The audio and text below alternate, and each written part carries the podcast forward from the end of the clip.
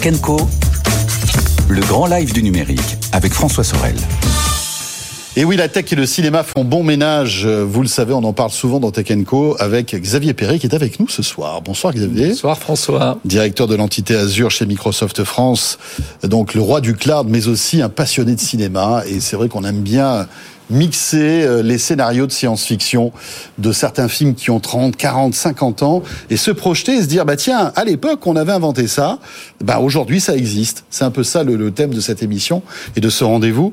Et Xavier euh, la, la, dernière fois tu nous avais évoqué le film Heure de Spike Jones et tu nous avais dit en fin de chronique que tu allais proposer à ChatGPT de nous trouver le thème le prochain. de euh, ce rendez-vous euh, en ce 7 mars. Ouais, et on a trouvé un bien, justement, un très très bien, c'est War Games. Donc euh, War Games, c'est un film de 1983, ça va être important. Hein. C'est un film de John Badham, qui est pas très, pas peine connu, on va dire. C'est le réalisateur de La Fièvre du samedi soir. Autant dire que ça a aucun rapport. Hein. Ah ouais. Derrière, voilà, c'est un peu une comédie euh, d'adolescent hein, derrière. Puis c'est surtout devenu culte ce film pour tous les geeks de l'époque, dont moi, parce que c'est vrai. J'avais 10 ans à l'époque, j'ai eu mon premier ordinateur vers cette époque-là. Donc tous, voilà, 83, c'est c'est l'époque des disquettes ou des floppy disques. Hein. Et quand j'ai des floppy disques, c'est pas les disquettes 3 pouces et demi pour ceux qui savent, c'est les 5 pouces un quart qu'on voit dans le film derrière. c'est les grosses disquettes. C'est les grosses disquettes. Voilà. d'ailleurs. C'est euh, 83, c'est l'année d'adoption du TCP/IP, qui le protocole d'Internet, mais le mot Internet n'existait pas. Il est apparu six mois après. À cette époque-là, il y a à peu près 1000 ordinateurs seulement connectés. C'est l'apparition du Lisa d'Apple le premier ordinateur avec une interface graphique. Donc on est loin, loin, loin derrière euh, l'internet derrière. Même euh, il va falloir attendre 8 ans pour avoir l'annonce publique du World Wide Web, hein, quand même de Tim Berners-Lee. Voilà. Le, le scénario il est intéressant. Donc c'est surtout le scénariste qui m'a intéressé parce qu'il a passé 10 ans au ce qui s'appelle le SRI, c'est-à-dire le Stanford Research Institute. Et puis il a vu le premier nœud ou le deuxième nœud internet derrière. Et puis ça l'a inspiré sur un certain nombre de choses. Voilà derrière. Donc l'histoire, pour ceux qui ne connaissent pas ce film, c'est on est en pleine guerre froide, on est dans les années 80. Voilà entre les États-Unis et la Russie. Voilà, ça résonne aussi, encore une fois.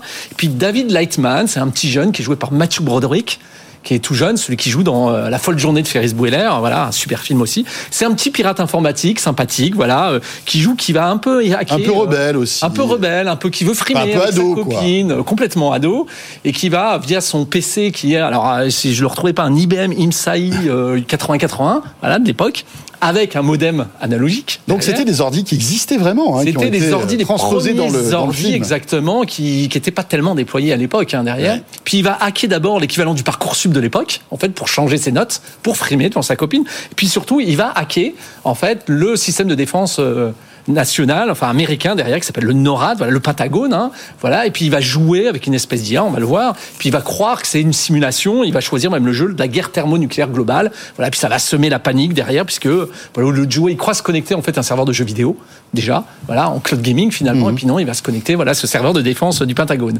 Alors on est euh, il y a 40 ans en arrière, hein, c'est Ah dingue. ouais, il y a 40 et, ans. Et en fait, ce sujet résonne encore d'une manière incroyable. Euh, on est dans la cybersécurité, le hacking. Et en quoi ce film est innovant finalement? Ah, en fait, c'est le premier film de hacker. C'est c'est considéré d'ailleurs par Sergey Brim comme le film qui lui a donné envie d'être un peu nerd cool, puisque c'était l'époque des nerds cool. Hein. Ah ouais, ouais. Voilà, euh, ce Matthew Broderick. Le wargame, évidemment, c'est le jeu de simulation thermonucléaire, le jeu de, de la guerre. Voilà, c'est aussi le wargame, la définition d'une technique de cybersécurité. Voilà, de, euh, c'est la définition. C'est un défi de cybersécurité dans lequel les concurrents doivent exploiter ou défendre la vulnérabilité d'une application afin de gagner ou empêcher l'accès d'un système informatique. Donc c'est- c'est le premier film finalement d'un sujet de hacker. Et d'ailleurs, ça va résonner de cette façon-là. Mais on voit les premières techniques de hacker. Alors il y en a deux, hein, simplement. Il y en a une qui s'appelle le demon dialing. C'est le fait qu'il va euh, sans arrêt, son PC finalement va appeler tous les, tous les téléphones de l'époque. Et puis, euh, dès qu'il en chope un qui est un ordinateur, bah, il va essayer de s'y connecter. Donc ça, ça s'appelle le demon dialing, qui va être très utilisé pour voilà frauder en fait euh, les compagnies téléphoniques à l'époque. Et puis le deuxième, qui est un, très simple, hein, c'est qu'il va usurper d'identité. Voilà, pour se connecter au serveur. Alors, il va faire simple, il va prendre le master admin password, hein, comme on dit, hein, c'est-à-dire celui du euh, créateur voilà euh, de, l'IA qui est le professeur Falcon donc Falcon et puis euh, le password c'est le nom de son fils décédé Joshua. Voilà donc euh, assez simple. On peut dire, il n'y a Ouais. pas tellement de sécurité là-dessus. Mais voilà, donc c'est un basique problème de mot de passe. hein, Mais on était en ce sujet. 1983, hein, déjà, on avait ces réflexes-là. hein, Ouais, pour, et, en 1983, après, ça Hmm. va, ça va donner en hommage, voilà, l'une des plus grandes Hmm. conventions de défense et de sécurité s'appelle le DEFCON, en hommage, en fait, au film, puisque c'est les différents niveaux de sécurité qui Bien vont sûr. être passés, les DEFCON 1, 2, 3, 4. Et puis surtout, l'histoire raconte que, elle a été racontée par le New York Times il y a quelques années seulement, que Ronald Reagan avait vu le film à l'époque, puis il s'était dit, ah, qu'est-ce qui se passe derrière? Il avait demandé à ses conseillers militaires, est-ce que c'est possible aux, Hmm. aux États-Unis? Ses conseillers militaires ont mis une semaine à revenir vers lui et dire, bah, en fait, je lis texto, monsieur le président, la situation est bien pire que vous ne le pensiez. Et donc la NSA va proposer, alors va reconnaître que le développement des réseaux va entraîner ces problèmes de cybersécurité, déjà à l'époque, et ça sera 18 mois plus tard la première directive présidentielle sur la sécurité informatique, la NSDD 145. Donc comment un film finalement va déclencher une politique de cybersécurité dans les années 80. Alors ce film, donc, il y a, vous l'avez compris, de la cybersécurité, du hacking, mais c'est aussi un film qui, euh, eh bien, parle d'IA, d'intelligence artificielle, mais aussi de ChatGPT. Et en Eh oui, sorte. puisque encore une fois, alors on avait vu Heure la dernière fois, il y a une dizaine d'années, ce film, mais là, dès les années 80, en fait, Matthew Broderick, qu'on voit, va converser avec une intelligence artificielle qui s'appelle Joshua, en mode texte d'ailleurs, puisqu'il y a du son, c'est vrai, un peu synthétisé, euh, comme à l'époque, hein, finalement, mais c'est juste pour un un effet de rythme de film derrière, hein, le reconnaîtra le réalisateur, mais c'est une forme de chat GPT fine-tuné, c'est-à-dire qui va être sur un, un certain corpus, un certain domaine, qui est celui des jeux, en l'occurrence, puisqu'il croit qu'il est sur une console de jeu. Donc on est déjà dans une interaction. Il y a une scène assez amusante dans laquelle Matthew Broderick va dire Ah, bah tu sais quoi, je vais prendre un. On va acheter un vol pour Hawaï, et puis le- l'IA va lui répondre Mais t'es en train de fuir les États-Unis, hein Et il répond Non, non, je suis juste en train de frimer vis-à-vis de ma copine. Donc on retrouve un peu ce, cet étonnement, cette fascination pour le chat GPT. On est déjà le premier chat GPT derrière. Et c'est aussi, et tu le dis, euh, le premier jailbreak de l'histoire du Ouais, cinéma. alors voilà, c'est ça qui est étonnant. Alors un jailbreak, c'est quoi? On connaît les jailbreaks sur les téléphones, c'est-à-dire comment je vais euh, Percer le soft et oui, voilà, trouver une faille. trouver la faille, voilà, en termes de sécurité, pour déverrouiller, avoir accès au système d'information. Le jailbreak, c'est aussi une technique de cybersécurité pour tester des systèmes d'information, pour tester des IA aussi, pour tester jusqu'au bout des IA. Et finalement, que fait dans l'histoire, sans vouloir spoiler jusqu'à la fin, hein, mais évi- évidemment, ça va bien se finir. Voilà, mais euh, Matthew Broderick va tester aux limites et va prendre à son propre jeu l'IA. Voilà, en lui montrant, parce que Joshua de l'IA va dire, moi le but c'est de gagner la guerre, il va lui montrer que ça ne sert à rien en lui faisant jouer plein de parties dans tous les sens de cette guerre thermonucléaire simulée pour montrer qu'à la fin personne gagne, donc ça sert à rien de jouer.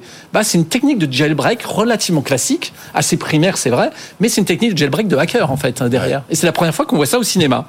Incroyable. Bon, on le disait, 1983-2023, ce film a pile 40 ans. Ouais. Euh, évidemment, il était en avance sur son temps. Qu'est-ce qu'on peut retenir de ce film peut aujourd'hui retenir deux choses. D'abord, on va protéger ses mots de passe. Hein, euh, derrière, c'est la première chose. C'est peut-être déjà de changer ses mots de passe et Ouais. surtout l'authentification double via mobile. Alors, Et ne mettez pas Joshua, s'il vous Il n'y plaît. en avait pas, donc mettez pas Joshua dans vos mots de passe et surtout faites une authentification double par mobile. Il n'y avait pas de mobile à l'époque, hein, dans les années 80. Et puis surtout, ce qui est intéressant, c'est que ce film pose la question de en quoi sert l'IA, cette fascination qu'on a pour la data l'IA. Tout le sujet est sur est-ce que l'IA va prendre les décisions à ma place La réponse dans ce film, elle est très claire et je pense que c'est le sujet indirect de tout ce qu'on voit sur ChatGPT. C'est non, l'IA doit être un copilote pour nos prises de décision raisonnées derrière. Donc c'est c'est une belle morale. Je finirai sur cette phrase. Hein. À un moment donné, il y a une discussion avec le général qui va peut-être appuyer sur le bouton nucléaire. Et t'as le petit Mathieu Broderick qui dit général, vous écoutez une machine, faites-moi plaisir, n'agissez pas comme une machine. Voilà, Pas mal. Une belle morale d'histoire, je pense, surtout sûr. notre société data-driven. Et qui est toujours valable et encore plus valable aujourd'hui avec. ChatGPT et toute cette Et tout ce sujet, à quoi ça sert en termes de copilotage, finalement, de, de nos prises de décision derrière. Merci beaucoup euh, Xavier Perret, donc directeur de l'entité Azure chez Microsoft France, et tu viendras bientôt nous parler euh, justement de toutes ces stratégies hein, euh, d'IA euh, Pour les entreprises, l'impact, avec plaisir, par rapport à L'intégration de. Bing aussi, hein, Exactement. avec cette IA. Tiens, pour l'information, si les propos de Xavier vous ont donné envie de voir Wargames, euh, il n'est pas disponible sur les Netflix, Amazon Prime, etc. Il est en revanche sur MyCanal, sur Ciné+. Exactement. Voilà, En ce pouvez- moment, si vous êtes abonné vous le euh, à revoir. Sinon, il est en VOD. On peut pouvoir le retrouver en VOD. Merci beaucoup, Xavier. Merci François.